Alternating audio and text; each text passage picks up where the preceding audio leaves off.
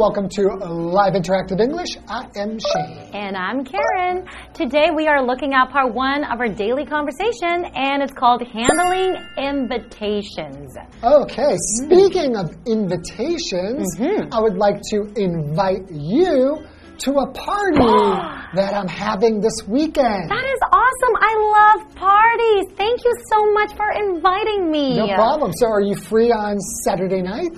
Saturday night, I think so. Will you provide drinks and food? Wait, so you're going to decide whether you're free based on if I'm going to provide you with free food and drinks? That's not what I said. I'm just curious if you will provide drinks and food. Why will don't you answer me if you're free first, and then I will tell you.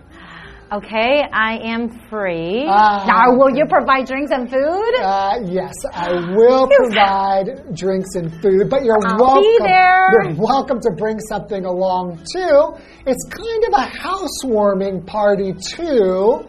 Okay. So traditionally, when you're invited to someone's house party, Mm-hmm. you will bring a gift. Traditionally, Okay, so you want a housewarming gift from me. yes. Oh, um, not necessarily, Hmm. but I wouldn't mind one.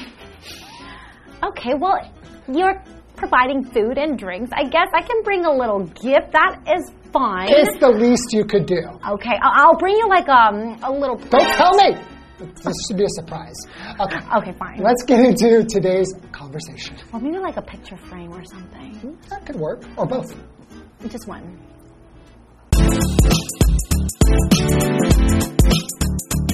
Brett runs into Dana on campus.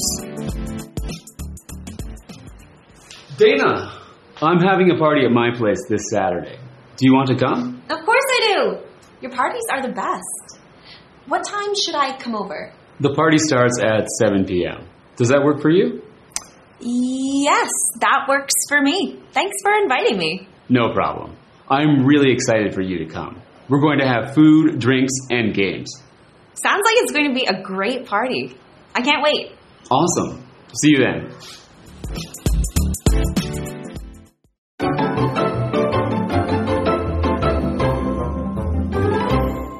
Okay, so this is part one handling invitations. Mm-hmm. So, an invitation is a spoken or written request to somebody to do something or to go somewhere. That's right. Right? Like I invited you, I gave you an invitation to my party. I used words. I didn't give you a formal card. Do you ever? Do you Uh, ever give people like an invitation card? I think that's more for like weddings or like really formal events. or birthday parties. Sometimes people give invitation cards. Suppose. I would like one. Okay, I'll write one up for you later.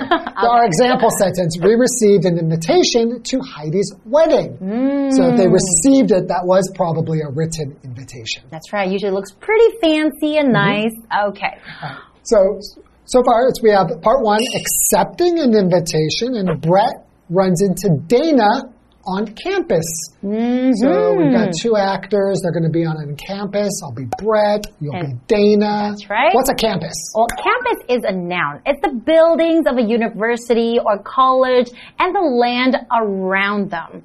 So, for example, the campus of a university is spread across a large area. Yeah, some universities, they have really, really large campus, right? Sure, because it can include not just where the buildings and classrooms are, but it could be like if there's some forest that's mm. around there, or like, yeah, it could be anything that's just part of their property. Exactly. Okay, so Brett begins by saying, Dana, I'm having a party at my place this Saturday.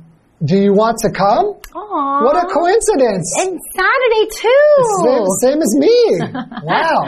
And Dana says, Of course I do. Your parties are the best. What time should I come over? So I assume Dana and Brett are probably really good friends, and Dana has been to Brett's party before, so she says, Your parties are the best. And that's a very nice thing to say, Sure. right? Well, well, and Brett um, is probably, uh, I guess we'll say he's probably a good host. Mm-hmm. And he throws really nice parties. That's right, maybe a lot of delicious food. Yeah. Okay.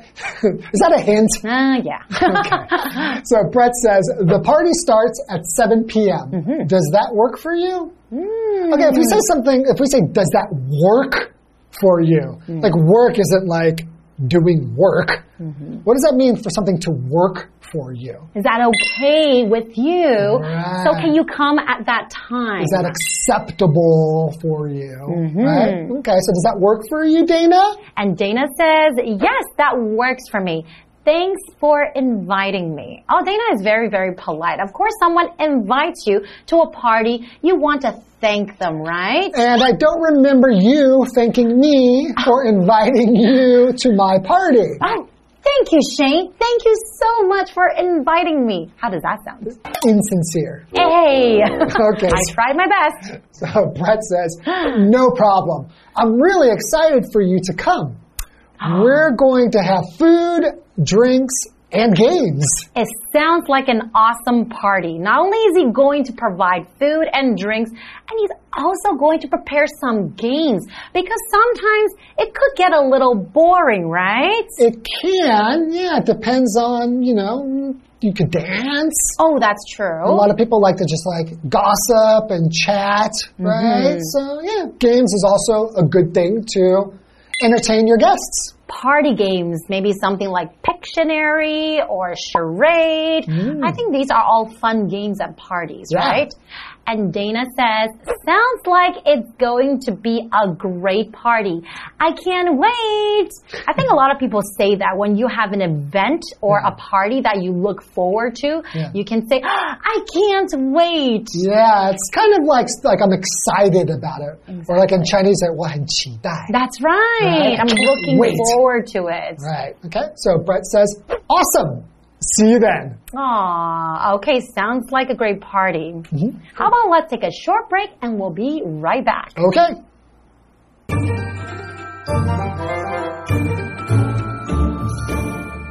Hello，大家好，我是 Hanny。这次的绘画主题是 Handling Invitations。那么 invitation 它就是指邀约、邀请或是邀请函。那我们今天就会看两段关于邀约的对话。在第一段对话里 ，Brett 在校园里面巧遇 Dana。那么 Brett 这个礼拜六要在家开派对，他就问 Dana 要不要来。Dana 说当然要啊，他觉得 Brett 办的派对最好玩了。那么派对会在七点开始，那会有食物啊、饮料还有游戏。Dana 听完觉得很棒，他迫不及待要参加了。好，来看单字 campus，它就表示校园或者是校区。刚刚在聊到派对游戏时，Karen 老师他有提到 Pictionary，就是指猜猜画画这种游戏，还有 Charade，则是指比手画脚。好，那这边一个重点，我们进入文法时间。好，我们来看这个重点是 run into 的用法。第一个呢，我们可以用 run into somebody or run into something 来表达说撞到某人事物。举例来说，She lost control of her bike and ran into a tree。她骑脚踏车失控，撞到一棵树了。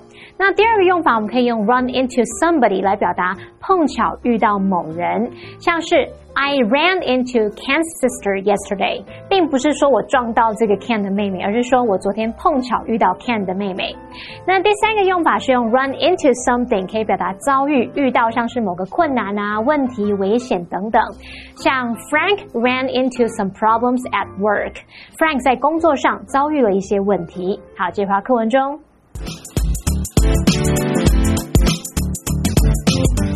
Rita finds Steven after class.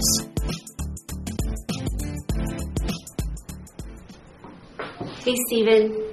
Do you want to study together for our upcoming exam? Hi, Rita. I'm sorry. I already committed to studying with someone else today. Can we study together another time? Sure, no problem.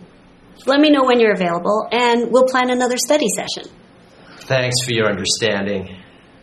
I don't know if I can meet up this week, but next week should be better. I'll let you know as soon as I can. Take your time. We still have a couple of weeks left to study for the exam anyway.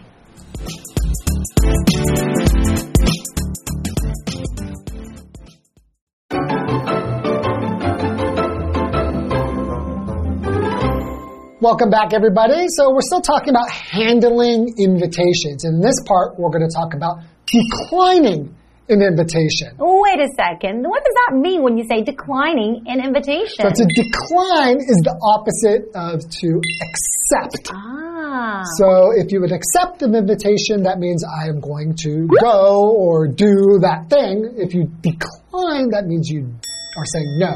That's right. I'm not going to be there. I'm not doing that thing. Mm -hmm. So here we find Rita. Rita finds Stephen after class. That's right. So I will be Rita and you will be Stephen. Sounds good. Okay, so Rita starts off by saying, Hey, Stephen, do you want to study together for our upcoming exam? Okay. Okay, so upcoming exam. That means an exam that is going to, you know, you're going to have very, very soon, That's right? Coming up. Exactly. Like so in time. But upcoming is like an adjective that describes that, Right. right? Okay. So what's his name? Stephen. Stephen. Because I saw S and I'm thinking I'm, I'm It's not Shane, it's Stephen. Darn. Okay. So Stephen says, Hi, Rita. I'm sorry. I already committed to studying with someone else today. Oh, no. So he's already committed Committed. to studying with somebody else. Mm. So if you commit to something, that means that you have said you're going to do that. That's right. A commitment means that you have like promised or said you're going to do something, right? Mm-hmm. So here he's already committed to do what? To study with somebody else. Exactly. So he asks, can we study together another time? Hmm, okay, so the invitation basically what Rita is giving Stephen is to study together. Right. So invitation it could be for parties, for weddings, but you can also invite someone to study with you. That's Sure. also called an invitation, Right. right? So Rita says, "Sure, no problem. Let me know when you're available and we'll plan another study session." Okay, so let me know when you are available. Available means like you are free to do this thing, right? Right. So yeah, available just means free to see or talk to people. Mm-hmm. Um, so for example, you could say, I'm available to meet for coffee this afternoon. Oh, so that means you're free Yeah. to meet for coffee this afternoon. Right, and so we're going to have a study session. What, is Mm. it, what does that mean if you're going to have a study session? Mm, I think a study session is like when you are going to study together. This is the Mm. period of time where you're going to meet and discuss the Right. things that you want to study. So this period of time is your study session. Session. Cool. Mhm. Okay, so what does Stephen say? He continues and says, Thanks for understanding. I don't know if I can meet up this week, but next week should be better. I'll let you know as soon as I can. Okay, well, Stephen sounds quite sincere, although he declined the invitation. But I think it's because he was really going to meet up with somebody else, right? Not because he didn't want to study with Rita. Yeah, he's busy and sounds like he's a pretty good student. He's going to be studying quite a bit Mm-hmm. for whatever class this is. Exactly. But he's going to figure out a time when he knows that he'll be free to study together.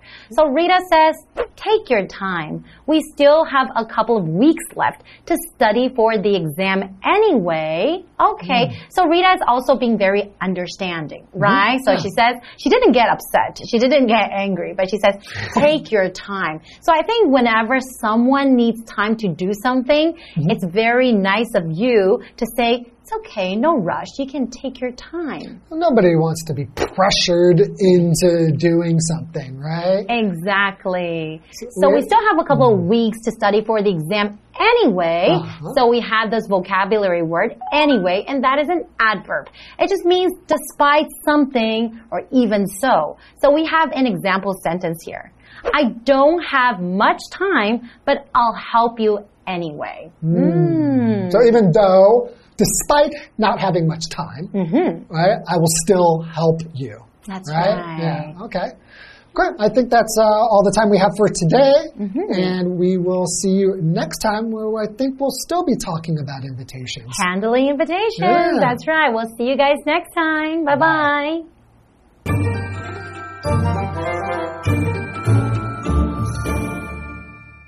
好，在第二段对话里，Rita 下课后找到 Steven，他就问 Steven 想不想一起念书，准备即将到来的考试。可惜啊，Steven 今天已经答应要跟别人一起念书了。他问 Rita 可不可以改天再一起念书，Rita 说没问题，等他有空的时候再另外安排念书的时间。反正啊，还有好几个礼拜的时间可以准备考试。好，那么单字 available 它就是形容有空的，或者是可以形容可用的、可买到的。那么 anyway 它表示是无论如何、反正、总之怎么样怎么样，它是副词。那么补充单字 commit 它表示承诺或是保证，也有像犯罪的犯的这个动作，或者是可以表达投入，像投入金钱啊、资源、时间等等。那它的名词是 commitment，表示承诺、保证。再看到另一个补充单字是 session，它可以表达某活动的一段时间或是集会。好，那么以上这些讲解，同学别走开，马上回来哦。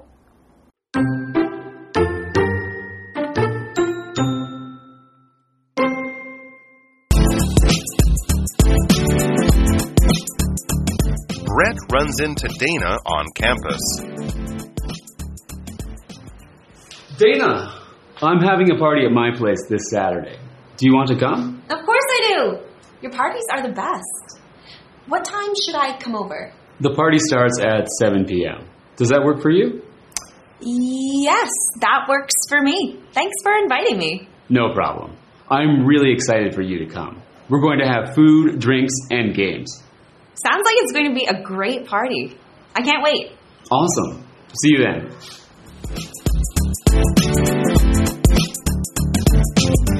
Rita finds Steven after class.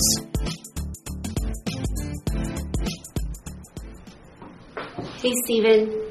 Do you want to study together for our upcoming exam? Hi, Rita. I'm sorry. I already committed to studying with someone else today. Can we study together another time? Sure, no problem. Let me know when you're available, and we'll plan another study session. Thanks for your understanding. I don't know if I can meet up this week, but next week should be better. I'll let you know as soon as I can. Take your time. We still have a couple of weeks left to study for the exam anyway.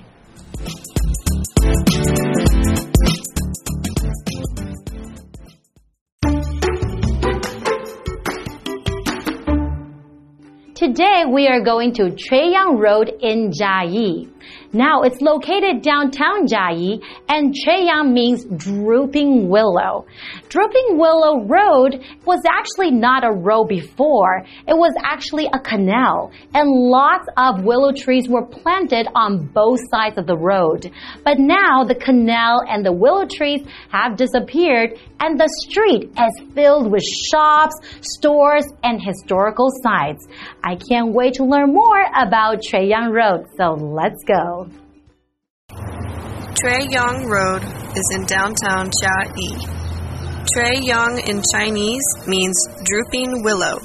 That is where the name Trey Young comes from. This road crosses both the West and East District. But this road was not a road in the past. Trey Young Road was a canal before.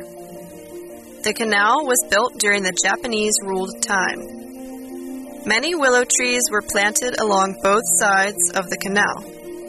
At that time, children had to go to Kogakko or Shogakko. These were public schools and elementary schools. Kogakko was for Taiwanese children and Shogakko was for Japanese children. And the Kogakko for Aboriginal children was opened in 1905. In 1941, these three kinds of schools were changed into Kokumingakko. Kokumingakko national schools. Children between the ages of 8 and 14 had to have this education. This change affected Taiwan's educational system and development then. Because of the development, the canal, willow trees, and old buildings disappeared. Now, Trey Young Road is a big road with many shops, schools, and historical sites. The schools on this road include Trey Young Elementary School, National Cha E Girls Senior High School, and Chongwen Elementary School. Some historical sites are the Westgate Presbyterian Church, Su Zhou Ancestral Temple, and the Chun Chung Po easels. Although the canal, willow trees, and old buildings have all disappeared, Trey Young Road has a new appearance. Now, Trey Young Road is a road full of human culture.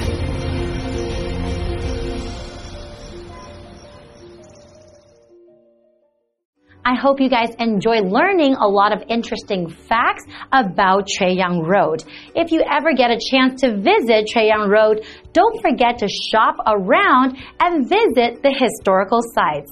Now, this is all the time we have for today, and we'll see you guys next time. Bye bye.